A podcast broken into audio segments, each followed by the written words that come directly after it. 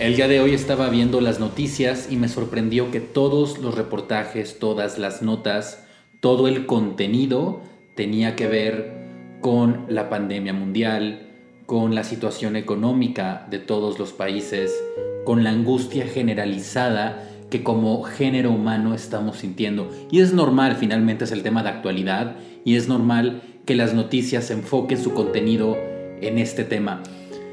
Pero hay algo que me llamó particularmente la atención, y es que la gente está perdiendo la paz. Por eso el día de hoy te quiero hablar de cómo encontrar paz en medio del pánico. Para empezar, tienes que saber que el propósito de Dios para nuestra vida queda claro a través de todas y cada una de las páginas de la Biblia. El Señor desea que encontremos paz en esta vida a través de nuestro Señor Jesucristo. Vamos a leer Romanos capítulo 5, verso 1, que dice, en consecuencia, ya que hemos sido justificados mediante la fe, tenemos paz con Dios por medio de nuestro Señor Jesucristo. Ahora, muchos se preguntarán si esa es la voluntad de Dios, si lo que Dios desea es darnos paz a través de Jesucristo, ¿por qué no la tenemos? ¿Qué nos previene de encontrar el solaz, la paz que tanto estamos buscando?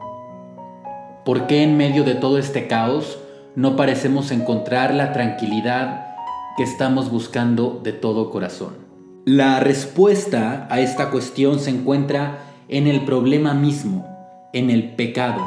Es una palabra muy fuerte hablar de pecado, pero vamos a intentar entender un poquito mejor a qué se refiere esto.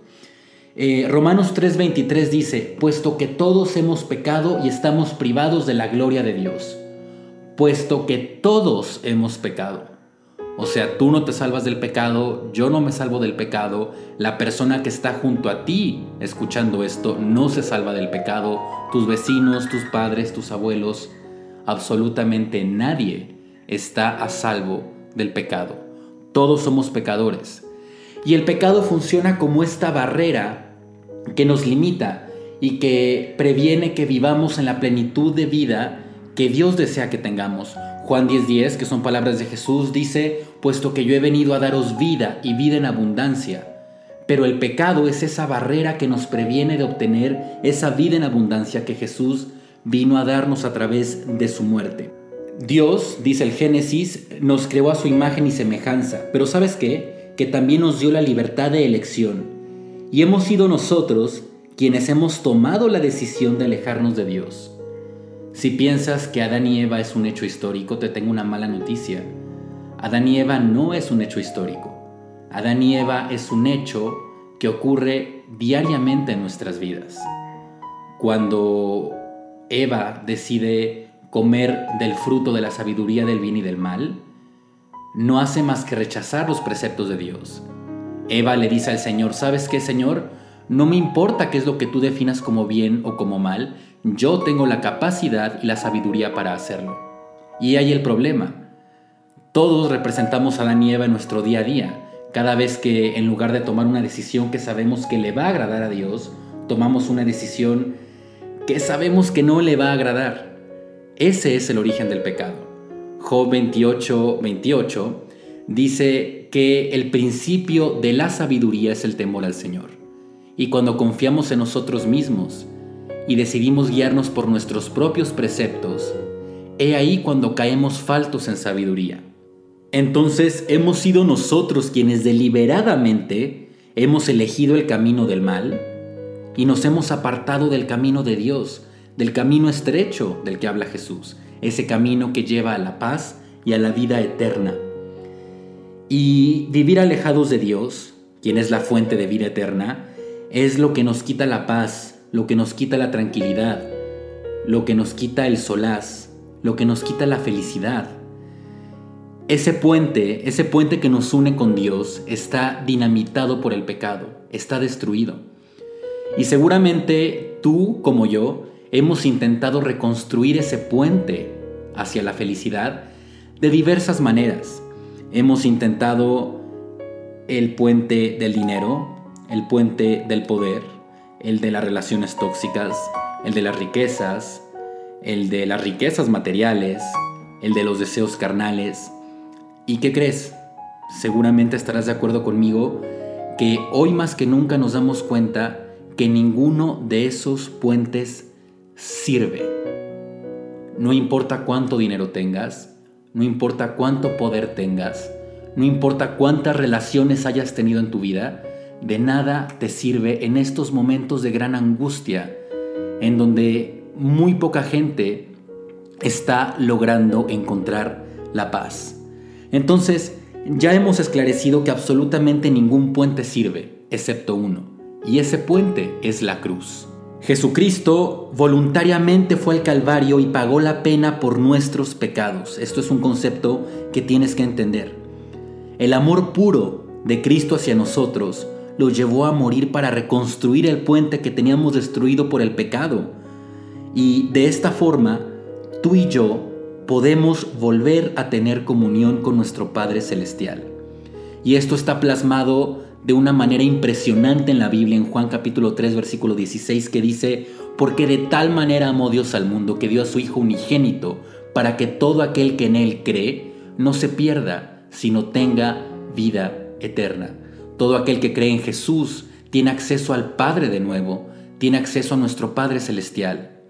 ¿Por qué? Porque Dios Padre hizo recaer sobre Jesús esa culpa y esa pena que tú y yo debíamos pagar por nuestro pecado.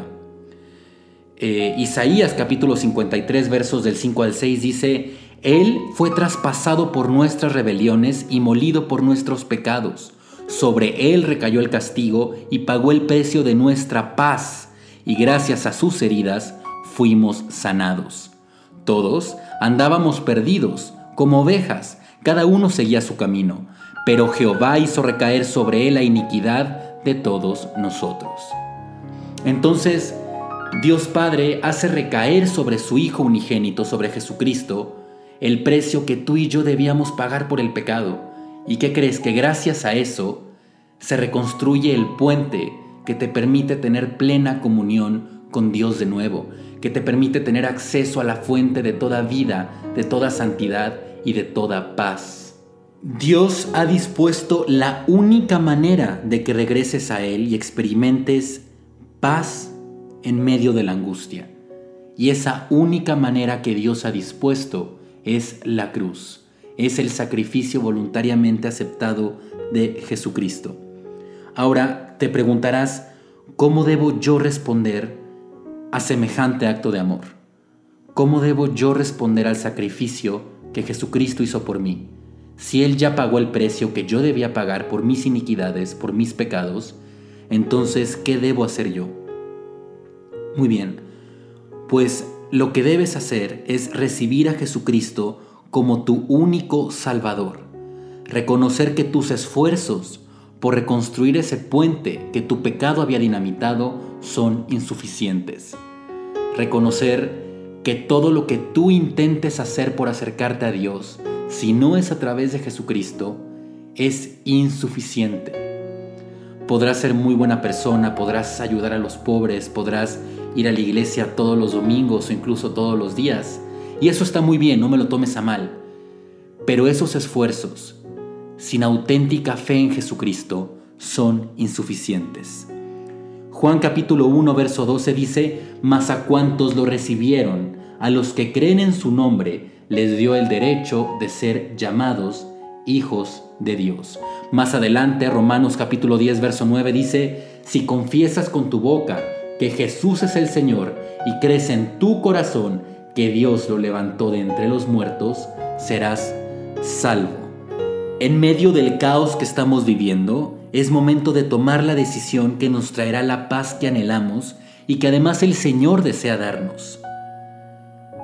Primero, admite que necesitas a Dios.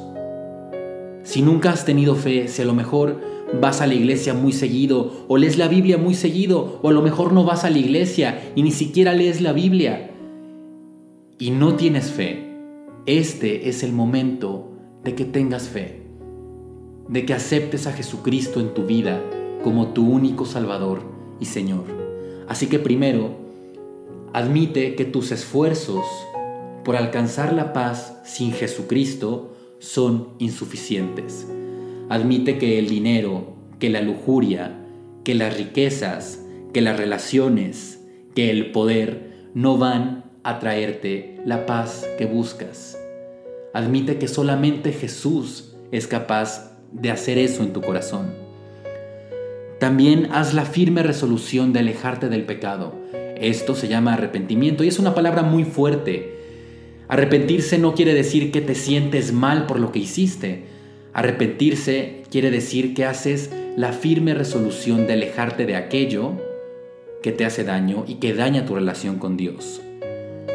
Cree que Cristo se sacrificó por ti e invítalo para que entre triunfante en tu corazón. Ayer, domingo de Ramos, festejábamos cuando Jesucristo entra triunfante en Jerusalén. ¿Y qué es lo primero que Jesús hace en Jerusalén? Va al templo. ¿Y qué hace? Purifica el templo.